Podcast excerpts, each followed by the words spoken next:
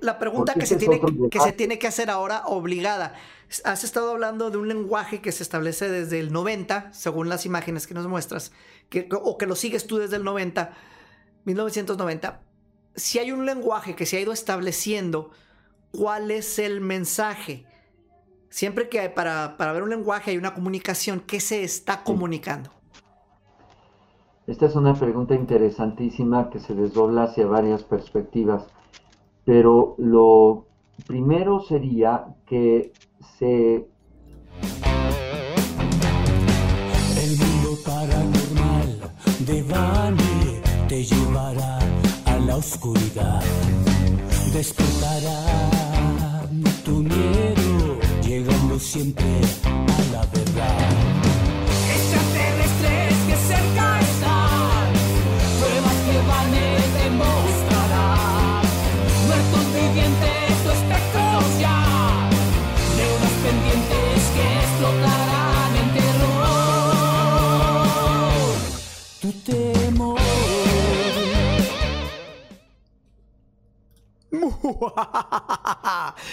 Buenos días, buenas tardes, buenas noches, donde quiera que tú te encuentres. Yo soy Van y quiero invitarte a que te quedes con nosotros los siguientes 60 minutos para juntos atravesar una puerta hacia un mundo de lo desconocido.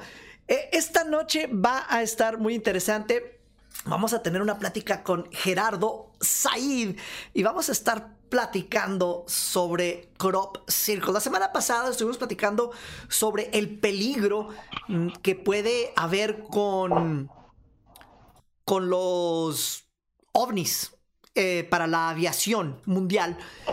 Pero hoy vamos a estar hablando, a, a lo mejor no va a ser un peligro, a lo mejor va a ser del mensaje de los objetos voladores o si es inclusive de, objetos voladores no identificados, estos mensajes que aparecen en los anagramas que hemos eh, pues ya estudiado los últimos años. Esta noche, muy, muy interesante para toda la gente que nos está ya sintonizando en las redes sociales. Saludos, saludos, saludos a toda la gente que ya está conectándose en YouTube. Malas noches para ustedes, a todos los que ya están entrando en...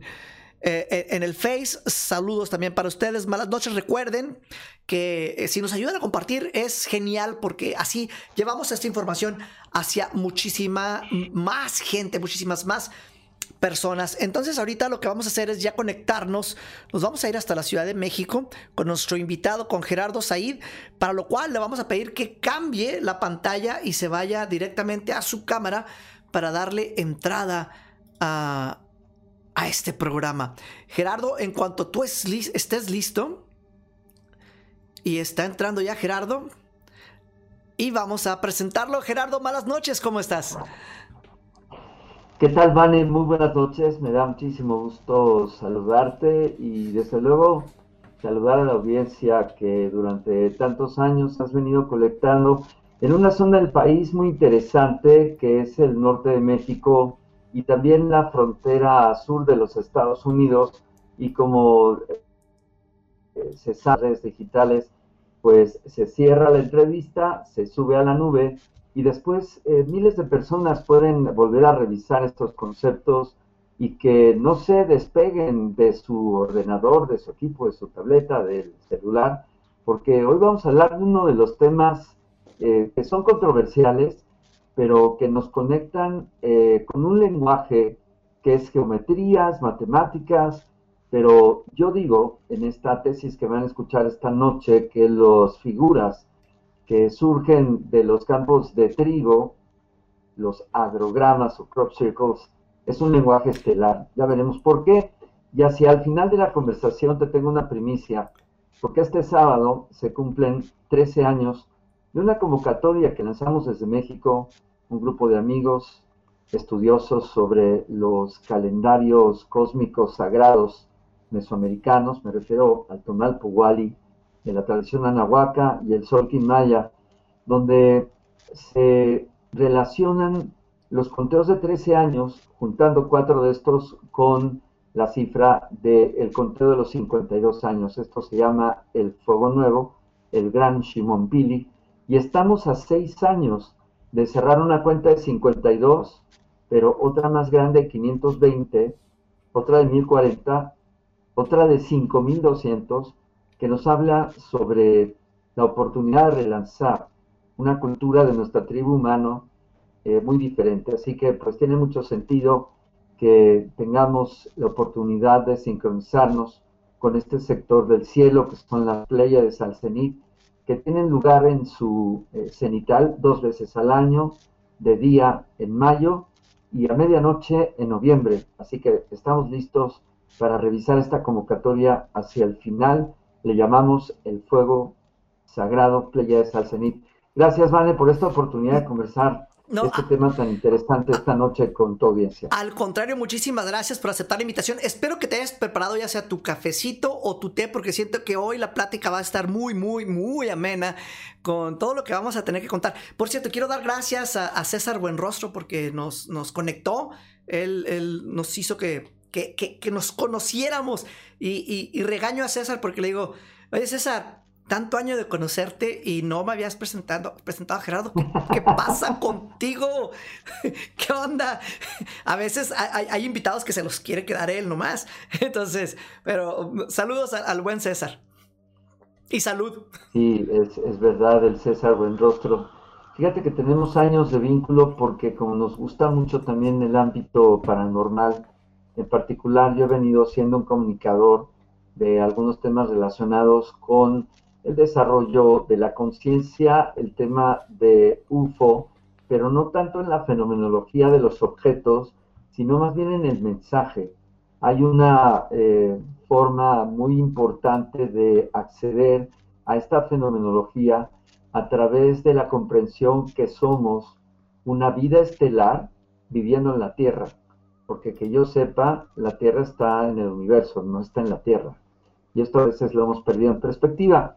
Y como también eh, he venido trabajando los temas de la sabiduría ancestral de los pueblos originarios del mundo, eh, sobre Egipto, sobre la India, eh, sobre las catedrales góticas cristianas del medievo, pues hay una sincronía muy importante de estos arquetipos con la tradición mesoamericana. Te puedo hacer la una, construcción. ahorita que, que, mencionas estas civilizaciones, la, pregunta del, millón de dólares, a ver, a ver, y esto no, es, no tiene que ver con los crop circles que, vamos a estar platicando, pero hay una conciencia colectiva mundial desde el principio de la historia o hay una, un desarrollo en paralelo que se ha ido dando en el mundo porque parece como si pudiera ser cualquiera de las dos cosas. Se descubren las pirámides en varias partes del mundo antes de la globalización.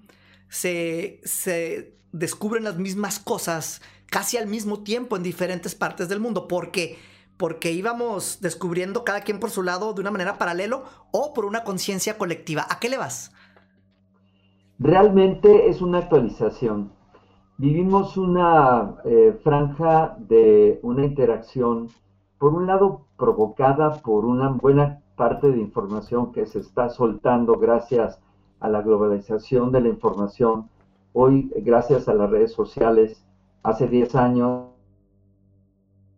compartimos casi de manera instantánea informaciones que nos van preparando para darnos cuenta que nuestra mente solamente es un fragmento de una mente planetaria, de una mente estelar.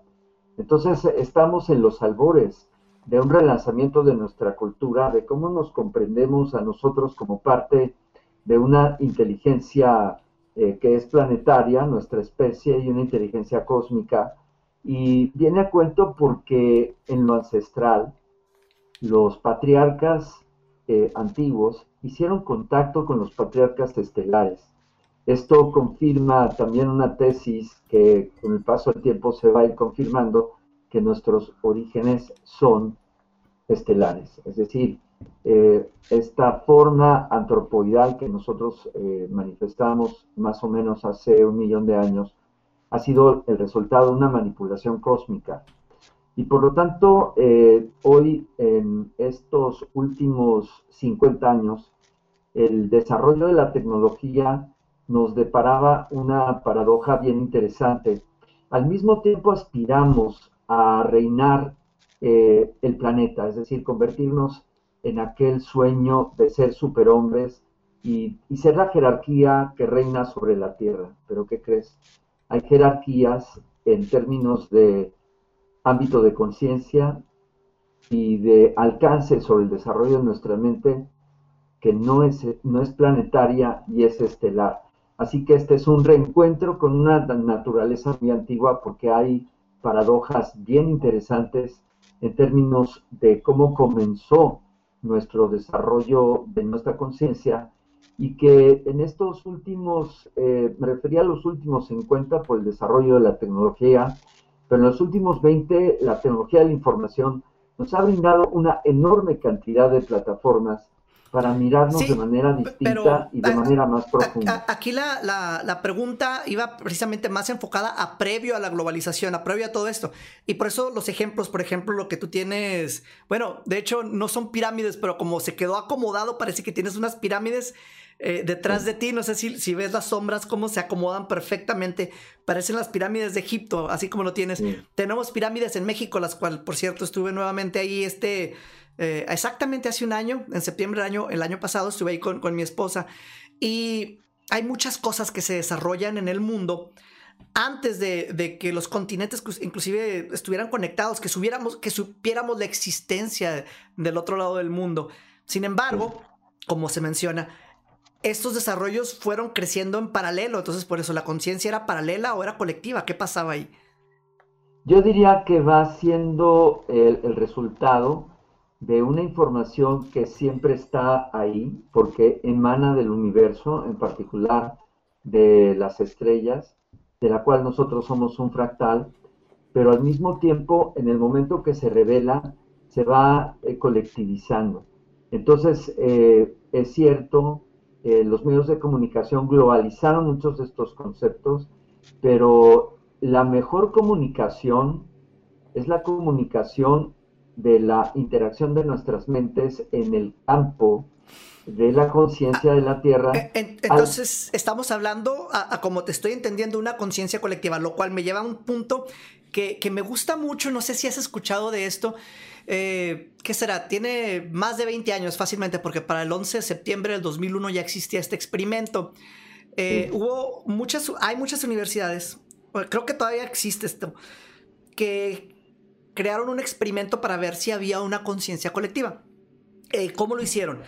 Pusieron ordenadores alrededor del mundo, y te estoy hablando de, universidades muy serias, o sea, de las, de las más grandes, y empezaron a generar números al azar, o sea, estaban generando números al azar, eh, y pues no había correlación con los números, y mucho menos correlación con los números en otra máquina, en otra ciudad, etcétera, etcétera. Llega el caso y es aquí cuando se dan cuenta de que algo sucedió. Eh, recordarás ese día trágico en Nueva York, el 11 de septiembre del 2001. Ah. Previo a que sucediera el ataque, los números empiezan a tener una correlación en todas las computadoras, en, diferentes ciudades. Se da el ataque y este número incrementa, o sea, empiezan a ya no ser números así al azar locos, sino empiezan a tener sentido. Entonces, pero decían, ¿qué puede pasar? ¿Qué es lo que está sucediendo? Pues había un evento mundial el cual unió pues la conciencia de todo el planeta en un momento. Mm. Curiosamente, Gerardo, esto empieza a ser el pico una hora, creo, media hora antes de que suceda el evento. Eh, mm. eh, te voy a mandar los, los, datos de todo esto y, y, en cierta forma sería una manera científica de, mm. de ver de lo que se está platicando ahorita, como dices tú, una conciencia del cosmos, una conciencia más grande que nosotros mismos. Mira, hay dos, eh, bueno, hay tres autores, porque estamos hablando de neurociencias y de las investigaciones de los años 80 que me voy a referir. Eh, si quieres después ir buscando fotografías y nos las pones en paralelo y me dejas a mí en, voz en off, es Jacobo Greenberg. Jacobo Greenberg, eh, desde el Laboratorio de Neurociencias en la UNAM, que tuve oportunidad de conocerlo en unos encuentros que organizaba la Gran Fraternidad Universal, que se llamaron EcoPlanet, en los cuales nosotros participábamos aportando temas interesantes sobre el desarrollo de una nueva conciencia, estoy diciendo más o menos hace unos 20, 22 años. Él proponía en sus investigaciones que tenemos una red de interacción de una masa que está interactuando con el pensamiento. A esto él le llamó latiz. Entonces, esta interacción eh, está preestablecida incluso eh, que es independiente de cómo transferimos la información a nivel epi y filogenético. ¿Es, es el personaje que se desaparece en el 94? Nada más para saber si encontré el correcto. Sí, sí es correcto, Jacobo Wimber, que de hecho estuvo escribiendo varios libros sobre chamanismo, porque las investigaciones eh, fueron en dos rumbos. Por un lado, mapear al cerebro. El cerebro tiene, eh, desde aquel entonces, gracias a los escáneres con el que él trabajó, la posibilidad de brindar eh, electroencefalogramas mapeando el cerebro, porque una vez que está estimulado mediante ciertas interacciones, pues se sabía qué área del cerebro se estaba activando, cuando era área visual, área auditiva, área motora, etc. Pero lo paradójico de, sus investigaciones, cuando a él se le ocurrió empezar a ponerle los diodos eh, que son los sensores en micro miliamperes, que son eh, pequeñas unidades, en el cerebro de los meditadores, de los monjes tibetanos, de los chamanes y de los yoginis. Ahí en el laboratorio tuvo oportunidad de invitar a estas personas. Y lo que descubrió es que el cerebro tiene propiedades eh, paradójicas en el momento que se sincronizan las ondas y de las frecuencias cerebrales de los cerebros actuando el cerebro como si fuera una unidad. Y eh, esto era muy paradójico porque el cerebro de un chamán, que de repente puede establecer una conexión para modificar la estructura biomolecular de los cuerpos cuando están haciendo sus curaciones, entra en un estado eh, teta, es decir, de una elevada sincronía, pero tú lo ves normal, es decir, pareciera que deberían de ser las lecturas alterando las zonas del cerebro porque pues el chamán se está moviendo, el chamán está hablando, pero ya está brincando a una eh, conexión de unidad cerebral. Entonces esto lo empezó a distinguir de una primera investigación, cuando volvió a hacer otra y volvió a hacer otra y empezó a encontrar que hay una eh, experiencia en el cerebro donde se comporta no por unidades que son distintas entre sí, sino en una sola unidad. Entonces esto empezó a arrojar datos interesantes. Esta fue una línea de investigación y por eso él escribió sobre dos chamanes o chamanas que todos van a recordar. Uno, ese es Jacobo Grimber exactamente, que es ni más ni menos Pachita. Pachita eh, fue una sanadora que intervenía los cuerpos con sus manos, con un cuchillito que ni siquiera lo limpiaba, intercambiaba vísceras y organizaba eh, de tal manera la energía para hacer un recambio del órgano que estaba manipulando en el sujeto y las personas sanaban. Entraban con problemas importantes de vejiga, de riñón, etcétera, y Pachita metía la mano, abría, así de simple, y entonces se y lo modificaba, cerraba sin ninguna hemorragia, y lo más increíble es que no había infección y las personas podían restablecerse en horas. Esto sigue siendo una paradoja en ciencia y, está ahí para los investigadores. Y el otro, la, otra, el otro personaje del cual él escribió obviamente pues es de los chamanes mexicanos, entre ellos Don Lauro, eh, María Sabina, etcétera, que trabajaban con estados alterados de conciencia. Entonces, él lo que proponía es que estamos, eh, desde aquel entonces, en los años 80, estamos apenas encontrando que nuestro cerebro está trabajando en tres bandas, mucho más allá de la banda bioquímica. Eh, nuestra parte neurológica está funcionando con bioquímicos, que son los bioquímicos de las hormonas y los bioquímicos del cerebro, fundamentales, el zinc, el boro, el cadmio, todos estos eh, minerales que necesitan eh, el sodio y el potasio en nuestro sistema nervioso, en nuestras neuronas. Sin embargo, él lo que encontró y le, y le fue fascinante el empezar a indagar sobre esto, es que sobre la base bioquímica del cerebro hay una base electroquímica. Y la base electroquímica es lo que se acerca más a zonas de un campo de interacción electromagnética que está sosteniendo la información en cada campo energético de cada ser humano. Es como nuestro paquete de energía. Y ahí es en donde los pensamientos hacen redes de información muy similar a lo que hoy podría funcionar como un ordenador cuántico o un biocomputador, bioordenador, que está interactuando con los paquetes de inteligencia de los mantos de la red de la vida en el planeta. Y obviamente los seres humanos. Entonces estamos creando un campo de energía alrededor de nosotros, el cual alcanza a tocar a la siguiente persona, a la siguiente persona, y así se va conectando. En, un resumen muy crudo, ¿no? A lo que acabas de decir. Pero, pero hay otra red, es decir, esta es la, base, pero hay otra red que él propone, que sería el hipercampo. Y el hipercampo sería la interacción de una red magnificente de toda la Tierra, en la cual estamos intercambiando siempre información, de tal manera que se va integrando una redundancia de la cual todos nos alimentamos.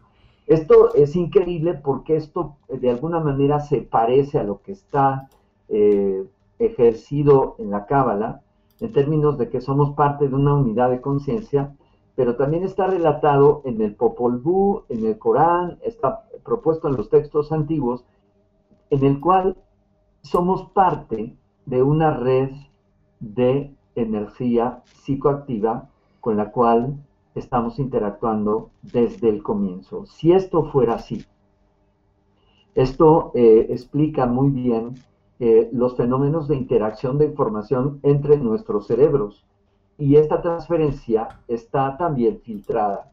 Por lo tanto, no todos tenemos este nivel de interconectividad. Mm. Esto fue eh, desarrollado por Jacobo Greenberg, incluso se le llamó lápiz. Viene otro teórico que se llama Maturana, donde nos está hablando de sintergia. Entonces, estos campos eh, electromagnéticos, ya no electroquímicos, ni tampoco bioquímicos, porque fuimos como escalando el nivel, sino los campos eh, que estamos eh, generando en paquetes o en redes interrelacionadas, hacen posible la interacción intercerebral, pero también entre las mentes, haciendo enjambres de pensamientos. Eso, esto es decir, una arquitectura de redes de conciencia. Cuando, cuando, hice la, cuando hice la pregunta de si había una conciencia colectiva, no pensé que fuésemos a tener una respuesta tan vasta, tan amplia. Gracias por esta explicación hasta ahorita, ¿eh? Porque ni siquiera, hemos, ni siquiera hemos entrado en el tema de la noche, que son los crop circles, ¿eh? Bueno, ya quedó para otra sesión eh, en otro próximo encuentro, porque fíjate, estas bases que son neurocientíficas son conceptos que los neurocientíficos están fascinados por esta fenomenología, porque con todo y que mapean al cerebro, entran a sus bases bioquímicas, y este asunto de la bioneuroemoción, que es un circuito, el pensamiento activa la neurona, la neurona desata una conexión neurobioquímica y la neurobioquímica se convierte en una acción de las hormonas y tenemos una reacción. Es un circuito. Por eso la mente y el cuerpo están interconectados. Esto ya forma parte de una nueva, eh, digamos, escuela que se define como la conexión de las neuronas que generan un manto bioquímico, pero que están interactuando en tiempo real con el pensamiento. Los pensamientos y la bioquímica también hacen arquitectura. Esto es ciencia y esto es lo más eh, desarrollado en los últimos 20 años. Muy bien. Aquí, otro personaje, por ejemplo. Aquí estamos viendo un, un video del doctor. Eh, sí.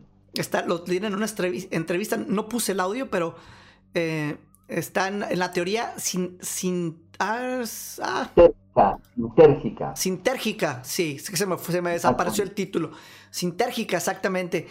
Y lo están entrevistando. Eh, en lo que alcancé a leer así rápidamente, en lo que estamos platicando, mm, vi especulaciones de que lo desapareció la, la CIA y otras de que viajó en el tiempo. Así que hay, mucho sobre este personaje. Creo que podríamos dedicar un programa completo a hablar de él. Si, si te gustaría. lo vamos a hacer. Me encantaría.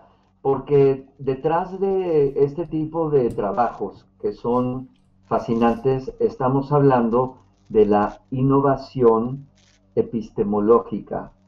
Estamos hablando de lo que se puede llamar la, eh, el despliegue de nuevos modelos del conocimiento de la ciencia. Ahora bien, eh, el tercer personaje que, quisiera comentarte esta noche es eh, Rupert Sheldrake. Rupert Sheldrake se quedó con estas tesis de la biología, fíjate, para convocar una nueva idea que en aquel entonces es muy innovadora, que propone los campos mórficos, los campos morfogenéticos. Lo que él dice es que eh, él tuvo oportunidad de mapear el comportamiento en una pequeña isla sobre el comportamiento de una eh, especie de monos. De hecho, escribió un texto que se llama El Mono Mil, y que cuando en una parte de la isla hay un comportamiento aprendido, innovador de la especie, del otro lado de la isla ese comportamiento no está heredado, está oh. transferido. Que sería la conciencia colectiva nuevamente. Otra vez, es decir, es un campo holográfico del cual nosotros somos usuarios de una pequeña parte, pero de una arquitectura de especie, de una arquitectura de una conciencia de especie. Y esto está interactuando entre los grupos de las especies, de los vegetales, de los animales, de tal manera que la transferencia se da en tiempo real. Está sustentado en una fenomenología de la, de, la parte más fina. La resonancia mórfica es lo que habla él, ¿verdad? Ahí está, resonancia mórfica de los campos morfogenéticos. Y todo a partir de un texto que llamó precisamente el mono mil. ¿Por qué? Porque el mono mil de 999 es precisamente el que recibe la información. Y en el momento que está eh, desarrollando este nuevo comportamiento, no había una manera que fuera transgeneracional. Normalmente las reglas de la genética que presentó eh, Charles Darwin hacia finales del siglo XIX, nos hablaban sobre la tercera generación que se muestra la transferencia eh, filogenética. Y no es así. Entonces esto nos abre nuevos campos de, teorías en el sentido de comprender que el usuario que somos de una mente que se expresa de manera individual en cada uno de nosotros, no es otra cosa que la expresión de una inteligencia y de una conciencia de nuestra especie. Esto sí es inteligencia colectiva. Wow, Said, vamos a, pararnos porque ya, nos fuimos la mitad del programa y me gustaría empezar a tocar eh, eh, lo que anunciamos, pero esto vamos a regresar a retomarlo. Y me gustaría brincar así abruptamente a, los crop circles. ¿Qué, así, hay gente que va a decir, ¿qué es eso? Un crop circle, ¿de qué están hablando? Vámonos así a lo más básico, a una persona que, nunca lo ha escuchado. ¿Qué sería un crop circle para alguien que en su vida, que, no tiene los años que tú y yo en esto? Crop circles, ¿qué es uno? Bueno, voy a... Eh, compartir la pantalla porque tengo una presentación que cuando tengo este tipo de charlas eh, siempre me gusta eh, evocar y compartir.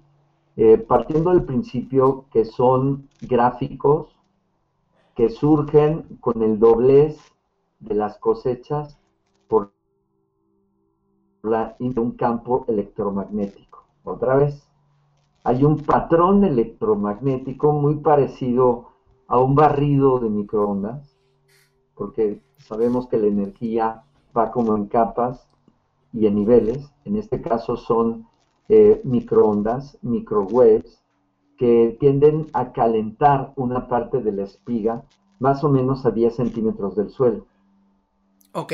Pero como, como baja una rejilla, otra vez preestablecida, sobre un espacio que son muy grandes, a veces una cancha de de fútbol, eh, tipo eh, los grandes estadios de fútbol que tienen varios, varios cientos de metros de largo. ese campo preestablecido con una configuración electromagnética, está preconfigurada esta figura, de tal manera que cuando baja la radiación, se activa el calor en la espiga del tallo del cereal que se trata y se dobla. Y en el momento de doblarlo, entonces se presenta la figura. Es algo súper interesante que nos refiere otra vez a lo que habíamos dicho en la primera parte del programa, que somos usuarios de una inteligencia de nuestra especie, pero que formamos parte y estamos interactuando con inteligencias planetarias e inteligencias cósmicas. Si te parece, vamos a compartir la pantalla para... Me, parece bien. y los amigos que nos están escuchando en radio, ojalá muy pronto puedan situarse en un ordenador, en su celular, métanse al Facebook de El Mundo Paranormal de Bane o vayan al Facebook de Mundo Holístico, se escribe con H o con K, o también Gerardo Said 2013. Estos ah, sitios eh, son los que eh, estamos transmitiendo en vivo en una alianza entre nuestro grupo de comunicación que se llama Mundo Holístico, del cual eh, soy el director y fundador. Transmitimos información hace 11 años, dedicado por completo a impulsar una nueva conciencia. Es un canal de televisión y radio por internet Aquí está cargada eh, nuestra... Ahí, si quieres, nada más dale ocultar al mensaje que tienes abajo. Sí, nuestra convocatoria de la ceremonia el próximo sábado. Aquí está nuestra señal de radio. Después regresaremos a nuestro trabajo de comunicación. Voy a desplegar el PowerPoint que tengo aquí preparado para mostrarles a ustedes eh, esta eh, presentación que está en tres partes. La primera vamos a analizar el fenómeno de qué produce el agrograma. Lo segundo, eh, una descripción de diferentes agrogramas que van, se van eh, volviendo más complejos como van avanzando los decenios. Al principio eran muy simples y después se fueron eh, aumentando en complejidad. Para que al final vayamos abordando ya algún análisis de los gráficos, de unos que son bien interesantes, entre ellos, eh, pues obviamente gráficos con figuras que evocan a los grises, que son estas formas de los extraterrestres que tanto nos fascinan, pero también eh, son códigos estelares sobre la posición de los planetas del sistema solar, a veces con una anticipación hasta de tres o cuatro meses adelante. Y estos gráficos lo que están mostrando serían posiciones del sistema solar que están eh, adelantadas para que se genere una sincronía cuando esto ocurre. Entonces, vámonos con esta primera parte y lo que estoy colocando ahí son eh, diferentes agrogramas. Aquí hay una fotografía de lo que estábamos hablando sobre qué es lo que causa el doblez. El doblez es una interacción de un campo de energía muy parecido al microondas, que calienta el tallo a 10 centímetros y lo dobla, formando precisamente estas formaciones. Si vemos ahí, porque ha habido una contracorriente de unos personajes en Inglaterra que se aducieron que ellos son los que generaban estos croppies, siendo un grupo de 3 a 12 personas, cuando cada año hay eh, grupos de estos y en cientos de metros, es decir, cómo es posible que tres o doce personas puedan generarlos con esta complejidad. Y en los, eh, cuadrados que ustedes ven en la parte de abajo, vemos cómo se va formando el doblez de una forma ordenada, con un eh, giro, estrógiro, es decir, que va hacia afuera, incluso que se deja un pequeño brote en el centro para generar el efecto visual desde la proximidad y gran altura. Por lo que también eh, se sugiere que estos códigos a veces no pueden ser observados desde tierra sino que tiene que ser observado desde una altura importante, es decir, después de los 20 metros de altura se puede distinguir en su máxima plenitud este tipo de geometrías. Vemos este acercamiento para ver cómo el doblez del tallo es ejercido sobre el grupo del cereal que se trata, normalmente es el trigo, porque tiene las características que está muy rígido, está bien sustentada la estructura eh, morfológica de la espiga y por ello es muy fácil desarrollar eh, este tipo de efectos visuales que rompen la bidimensionalidad. ¿Cómo se puede romper la bidimensionalidad? A partir de los matices de tonos, evocando el volumen, en este caso una tercera dimensión, pero no para ahí. Los tonos que están generados a partir de este doblez nos hacen una proyección en términos de que se rompe el volumen y se generaría un movimiento evocativo. En este caso estamos hablando de cuarta dimensión. ¿Cómo es posible que las personas que somos eh, de a pie, seres humanos, con unas tablitas y unas cuerdas, pudieran haber desarrollado este tipo de características en términos de los tonos por los dobleces? Otra cosa sobre eso, Said, es de que cuando esas personas dicen, porque fue hace muchos años, recuerdo la noticia, que dijeron, nosotros los, hacemos, nosotros somos, somos los creadores, eh, hicieron una demostración, pero esta demostración era lejos de ser tan perfecta como los otros círculos que, que estamos acostumbrados a ver, así como los que estabas mostrando ahorita en las imágenes. O sea, las dimensiones no eran eh, con, la, con la misma exactitud. Eh, tenían el factor. Imperfección. Exactamente, tenían la imperfección humana. Entonces siempre quedó la duda, al menos de mi parte, de pues. Ellos dicen que hicieron los círculos, pero no mostraron realmente que ellos pudieran hacer los círculos a ese nivel. Nunca, nunca se demostró, porque siempre hay un círculo de escépticos, sobre todo que les gusta jugar y pues brincar a la fama, eh, brincar a las entrevistas, a, los medios de comunicación, eh, tratando de sacar una contrainformación. Entonces, en ese sentido, pues no, no lo lograron y a la fecha sigue siendo un grupo que se opone, pero se ha quedado claro que han venido estos gráficos por su complejidad, más bien eh, denotando un código de lenguaje de manera estelar, con un tipo de conciencia incluso que no es humana. Eh, más adelante voy a regresar un poco a eh, quizá proponer eh, también hacia qué se está interactuando por parte de esta inteligencia que los genera. Lo que ustedes están viendo ahí es, una, es un dibujo del lado izquierdo de su pantalla que sería la rejilla electromagnética de nuestra red planetaria de energía, con una irradiación, eh, digamos, geométrica sobre ciertos vórtices, es decir, ciertos puntos electromagnéticos que es completamente orgánica, se mueve y que no necesariamente estos puntos son fijos, sino que se están eh, interactuando y se están moviendo.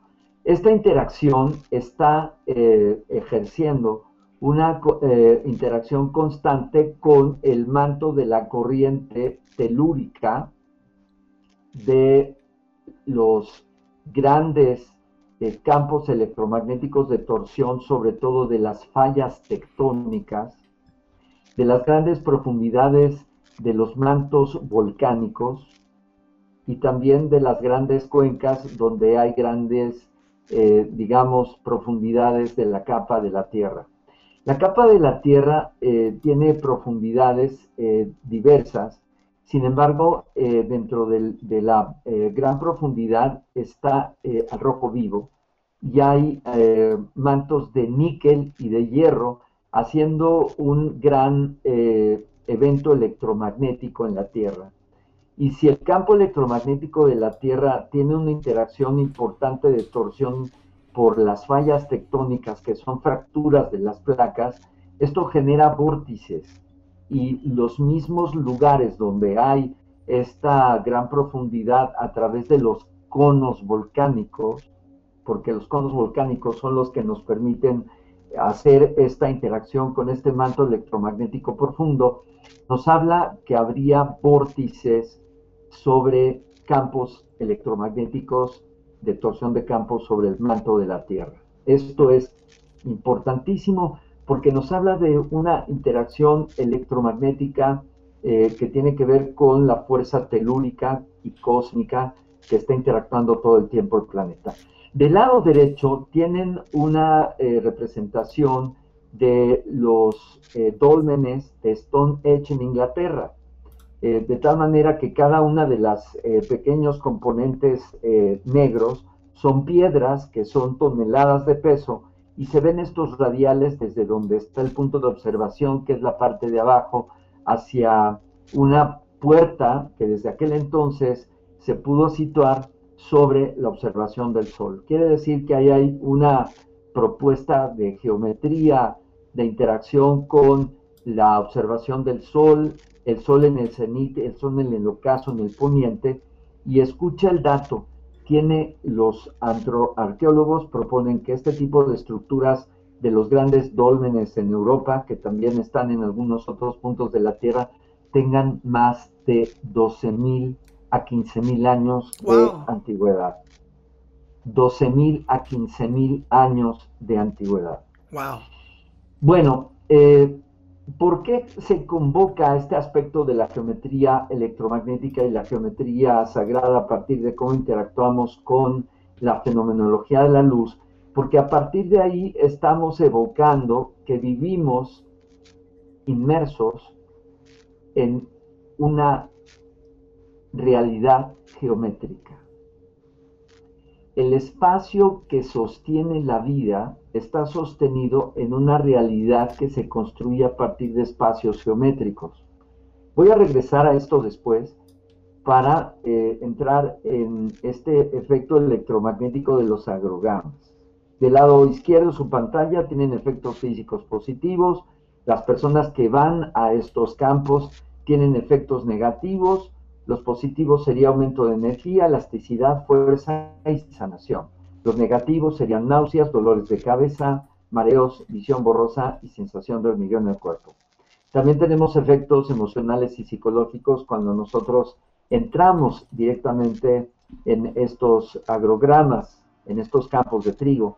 Los positivos es que tenemos efectos de optimismo, tranquilidad, alegría, euforia, conciencia elevada, incremento de habilidades intuitivas, estados alterados de conciencia y conexión con la inteligencia de la Tierra. Los negativos es depresión, baja energía, tristeza, miedo e inquietud.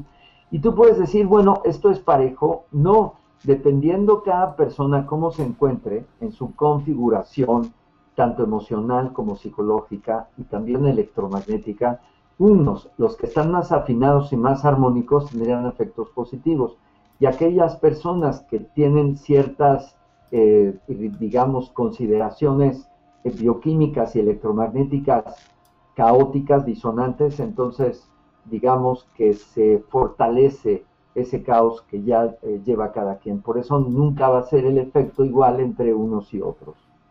De las propuestas que se han dicho sobre quién los crea y cómo, bueno, sería el ser humano, que ya hablamos, la creación de inteligencias extraterrestres o sería una combinación de procesos del pensamiento, del electromagnetismo y bandas de radiación codificados en mantos de energía. Es decir, que puede ser la misma inteligencia de la energía en el universo que se geometriza y que se expresa así.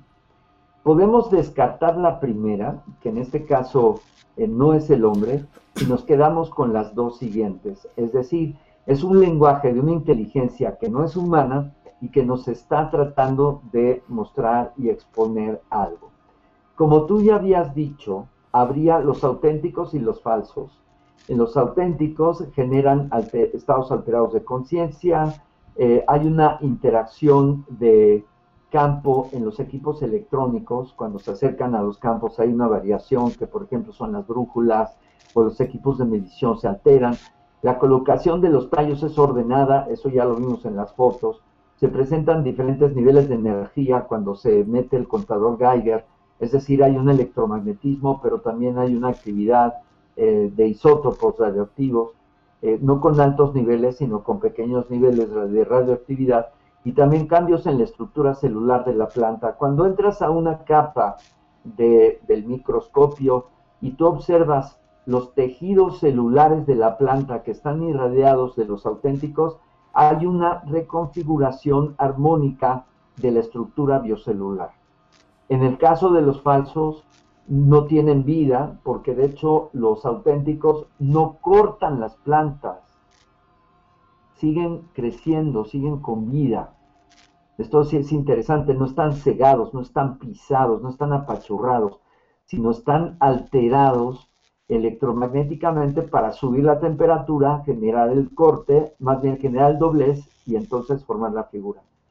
Y los falsos, bueno, pues se ven imperfecciones, no es, no es posible detectar energía alguna, no hay cambios en el suelo. Como lo mencionábamos hace, hace ratito, no, no existe esa simetría tan perfecta, ¿no? Como la que estamos... Y además hay una acumulación de metales y de minerales en la concentración donde el crop circle está activo. Es como si se pudieran reunir mayores concentraciones de minerales, cosa que no ocurre fuera del, crop.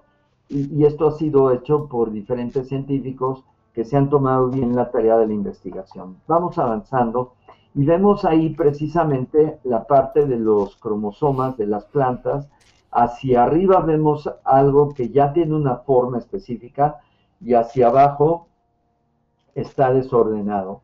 A la derecha vemos algunos intentos incluso comerciales de algunas compañías, etcétera. Y bueno, eh, esta segunda parte de la charla a lo que nos refiere es que la estructura de la geometría de los agrogramas corresponde a la geometría del manto electromagnético o electrosónico. Del lado derecho tenemos una forma de activación de un campo de energía a partir del sonido, es decir, una alteración de las frecuencias del sonido en un campo, eh, digamos, electromagnético. Esta combinación del sonido y el magnetismo generan estas rejillas geométricas. Y si nosotros comparamos estas rejillas geométricas que están, eh, digamos, recreadas por un evento que es natural, orgánico, y lo comparamos con las geometrías de los crop circles, hay una completa correlación. Aquí están ah, una serie que estoy presentando desde 1990, donde vemos eh, ya un desarrollo de estas figuras que nos están hablando de un lenguaje. Aquí en este momento quisiera, eh, antes de pasar a esta, hablar, eh, y voy a, dejar de compartir pantalla para, hablar sobre esto que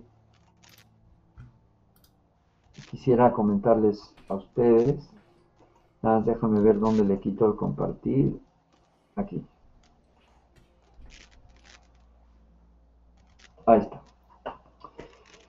¿Qué, te parece hasta este momento un eh, poco la revisión sobre el origen y, lo que causa este efecto de, los eh, glifos? Vale. Pues muy completo como introducción a lo que es el, el Crop Circle, igual que con la primera pregunta que se realizó hace ratito sobre la conciencia colectiva, palabra que también se utilizó en esta, en esta presentación. Eh, muy completas y muy vastas estas, eh, eh, estas explicaciones que tienes y en este caso pues con todos los, gráficos que traes en, en, la presentación del PowerPoint que para la gente que nada más nos está escuchando en esta ocasión sí vamos a invitarlos a que se regresen a ver los, los videos, ya sea en YouTube, en, Twitch o en, Facebook, ya saben cómo encontrarnos. Porque está, está muy interesante, está muy interesante todas las, las imágenes que se están, que se están mostrando. Ahora, Said, sé que todavía tenemos que hacer el anuncio de, lo que van a hacer este sábado y nos falta todavía desarrollar la segunda parte de la plática, pero nos quedan 10 minutos. Tú dime cómo los vamos a repartir. Bueno, eh, me quedo con una introducción a los crop circles para hacer otra segunda parte en otra ocasión que tú me invites para solamente abrir el tema de crop circles. Hoy lo que vimos es las posibles causas, eh, para cerrar esta fase, me gustaría hablar de lo siguiente. Hay eh, estudios sobre un barrido del mapa de los mantos freáticos sobre los agrogramas, sobre los crop circles. El manto freático son las corrientes de agua que van en el subsuelo. Es decir, todas estas intercomunicaciones de eh, ciertas ramificaciones de los eh, mantos freáticos que corren por debajo del suelo. Nosotros no las vemos. O sea, ríos por debajo del agua, básicamente. Exactamente, este es el manto freático. Resulta que los crop circles siempre están ubicándose, manifestándose sobre corrientes del manto freático. Ahí viene ya una propuesta. ¿No será que esta información está dirigida al agua y que como la molécula del agua está interconectando con toda el agua de la Tierra y si nosotros somos 75% de agua, ¿no será una especie de interacción hasta cierto punto eh, programación? Eh, eh, en este caso estarías diciendo que el mensaje no es para los humanos, sino directamente al agua del planeta. Sí, pero si llega al agua y si nosotros estamos interactuando con el agua y somos parte de esta estructura, de alguna manera es una interacción directa de comunicación entre todas las especies vivas a través del agua. Wow.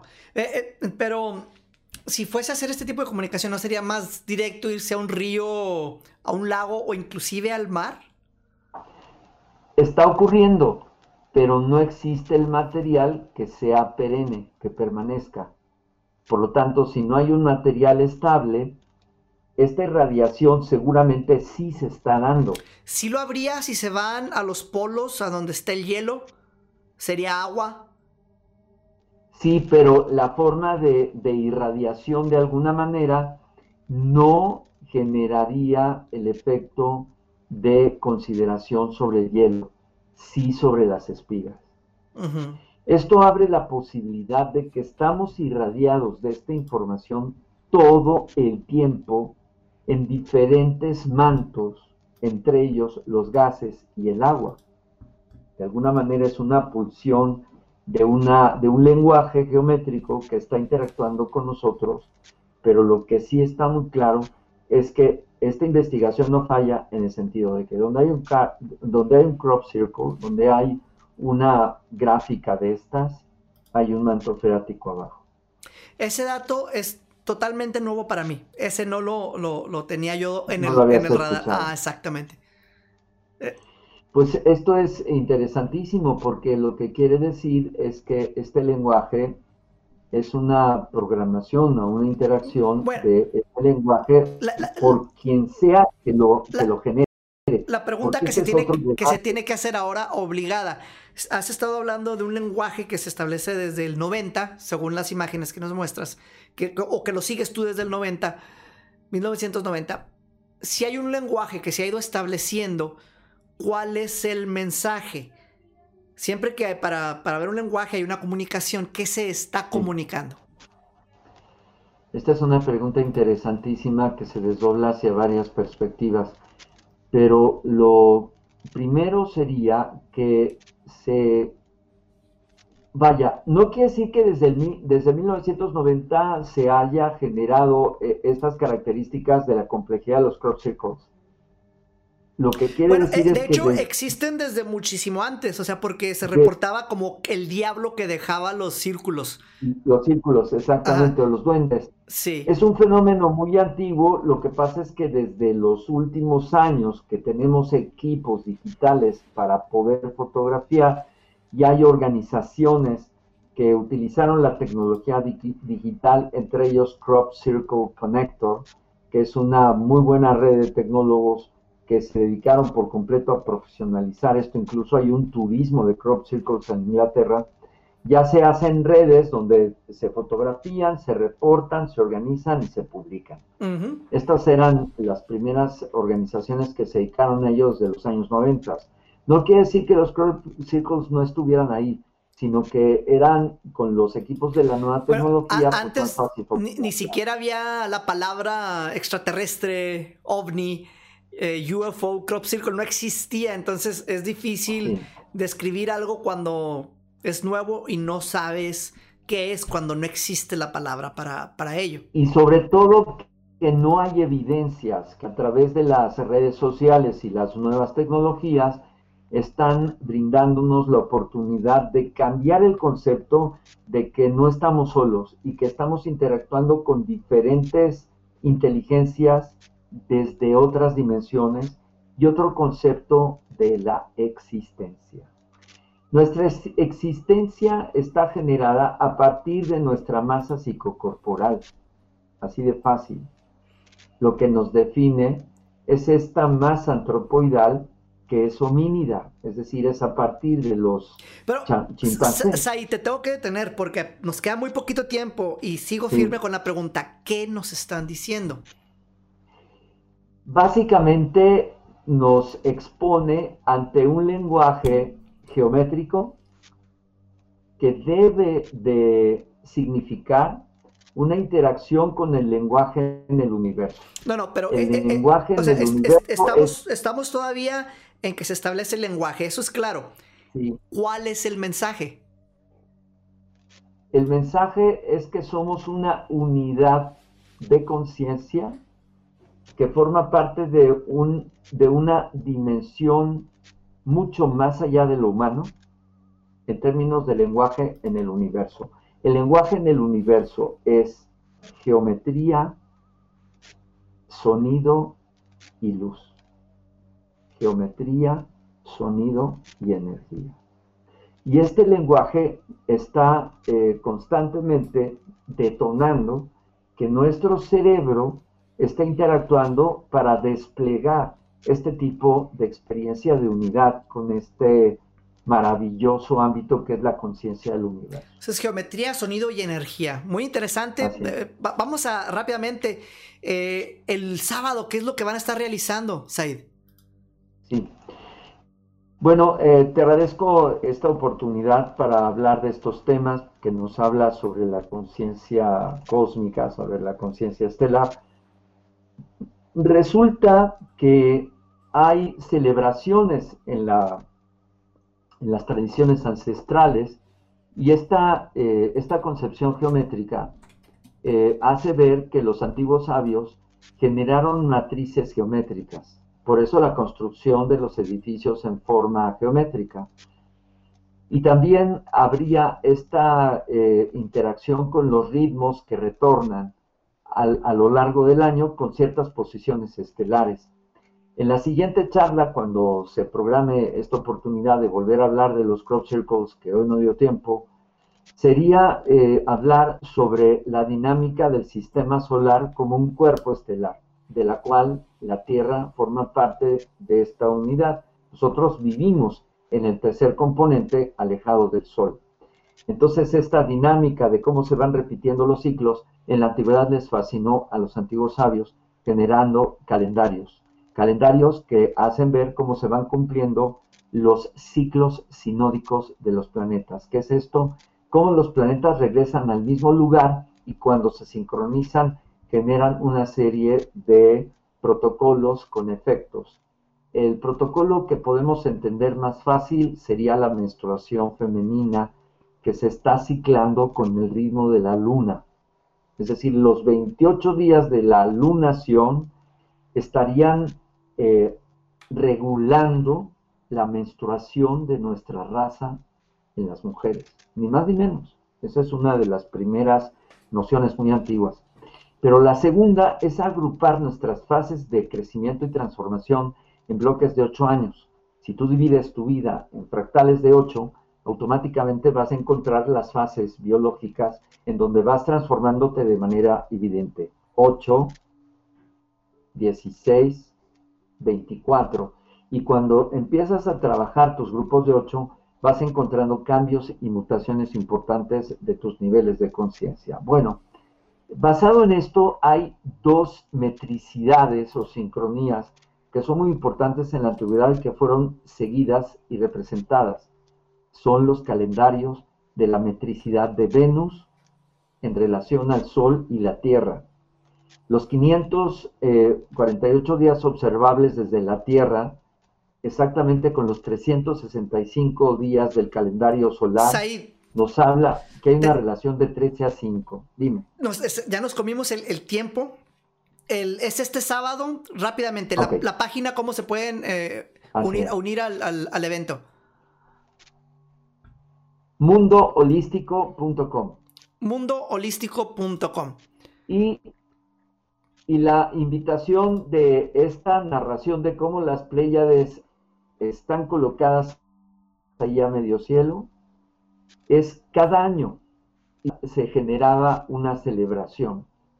Esa celebración motivaba a reunirse en torno a una celebración y a esto se le denominaba el fuego sagrado, que se tomaba del cielo en el sector de las Pléyades donde está la Vía Láctea y que apunta directamente al centro de la galaxia en una mecanicidad sideral. Eh, tenemos 13 años convocando para reunirnos en ceremonia en México. Esto no se perdió, el conteo de los 13 años, el conteo de los 52, es este ciclo que se va a cumplir en el 2026, pero ahora hemos lanzado esta convocatoria a nivel internacional porque en la medida que más seres humanos estemos sincronizando nuestra mente y corazón en esta red planetaria de conciencia, podemos acelerar nuestras transformaciones para evocar un ser humano más consciente, más planetario y por supuesto más cósmico. La cita es para que nos acompañen en su meditación conectando con la nuestra desde las 10 de la noche a las 2 de la mañana, porque las playas al cenit en cada lugar donde ustedes viven, en el caso de México, estarán sobre la 1 con 15 de eh, Entonces, ¿va a ser el viernes amaneciendo sábado o sábado amaneciendo domingo? Sábado amaneciendo domingo. Ok. Sábado 21 de noviembre a la medianoche. Eh, entonces sería... En todo el planeta y en cada región. Sería domingo 22 de noviembre a la medianoche. Sí, sería domingo en la madrugada a la una con 15 de la geografía de observación de Ciudad de México. Ok. Chequen ustedes en su mapa estelar las Pléyades, si ustedes viven en la parte del norte del hemisferio del planeta, en qué horario se encuentra la máxima elevación. Ok, muy bien. Entonces esto puede eh, ir variando entre, entre la una de la mañana y las 3 de la mañana, cada quien que cheque su horario. Pero pasando de sábado a domingo para que estén bien alertas. Said, eh, ha sido ah. una plática muy interesante. Eh, creo que podremos estar haciendo muchos programas y, no se nos va a acabar el tema de, la conversación. Espero sigas aceptando invitaciones para participar. Eh, eh, eh, habíamos intentado antes, pero no se pudo por el, nacimiento de, nuestra bebé, pero ya, ya, ya, ya estás aquí por, por, fin y me gustaría, me gustaría que siguieras participando en el programa. Gracias. Y bueno, dejamos ahí este mapa de Google interactivo porque usted se registra en línea y nosotros subimos la pincheta. En todos estos puntos rojos hay una persona o grupo organización que se van a sincronizar con nosotros el próximo sábado de veras a nivel planetario. Hay más de 120 registros y se sigan acumulando. Eh, te quiero agradecer, Vane, por esta conversación que tuvimos esta noche. Muchísimas gracias, Said. Eh, espero que tengas una excelente noche y pues que tengan un excelente sábado. Voy a, voy a intentar conectarme con ustedes eh, el, sábado en la madrugada. Ya, bueno, ya domingo en la madrugada. Ajá. Por favor, porque la idea, hablando de toda esta propuesta del campo mórfico y de la latiz del planeta, eh, exactamente este tipo de convocatorias lo que buscan es generar esta convergencia armónica planetaria mientras más seres humanos estemos en convergencia con las Pleiades, realmente estamos activando el conectarnos con el centro de la galaxia. Perfecto. O sea, las Pleiades nos da este vector hacia el centro de la galaxia. Vamos a, Ahí está la constelación de Orión y está Sirio. Apuntar nuestra antena de alguna manera. Said, muchísimas gracias. Espero que te encuentres de lo mejor y nos vemos el, el sábado. Vamos a estar conectándonos con ustedes para, para este evento. Que la paz es excelente. Hasta la próxima. Hasta luego. Hasta la próxima. Y bueno, aquí tienen a, a Said. Un excelente programa esta noche. Eh, espero lo puedas acompañar el sábado. Seguramente yo lo voy a estar haciendo para que pues veas de lo que se trata todo esto que estuvimos platicando. Eh, recuerda, como siempre te digo que tengas muchísimo cuidado porque hay entidades malignas que te quieren hacer daño. En esta ocasión son ah, pues estas entidades eh, de otros planetas como lo que estuvimos platicando de los extraterrestres. Olvidé mostrarles algo. Quiero que vean este video eh, muy, interesante que nos llegó. Pongan mucha atención, ahí va. Así rapidito.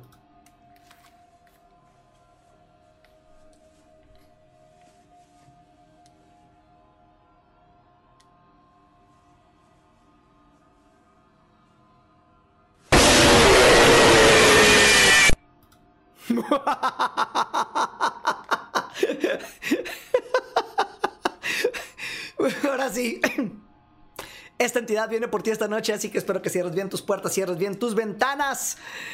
Revisa en tu closet para que no haya algún ser de estos tratando de hacerte daño.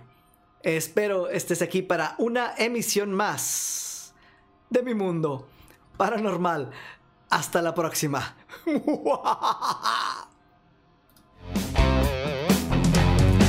El mundo paranormal de Vani te llevará a la oscuridad.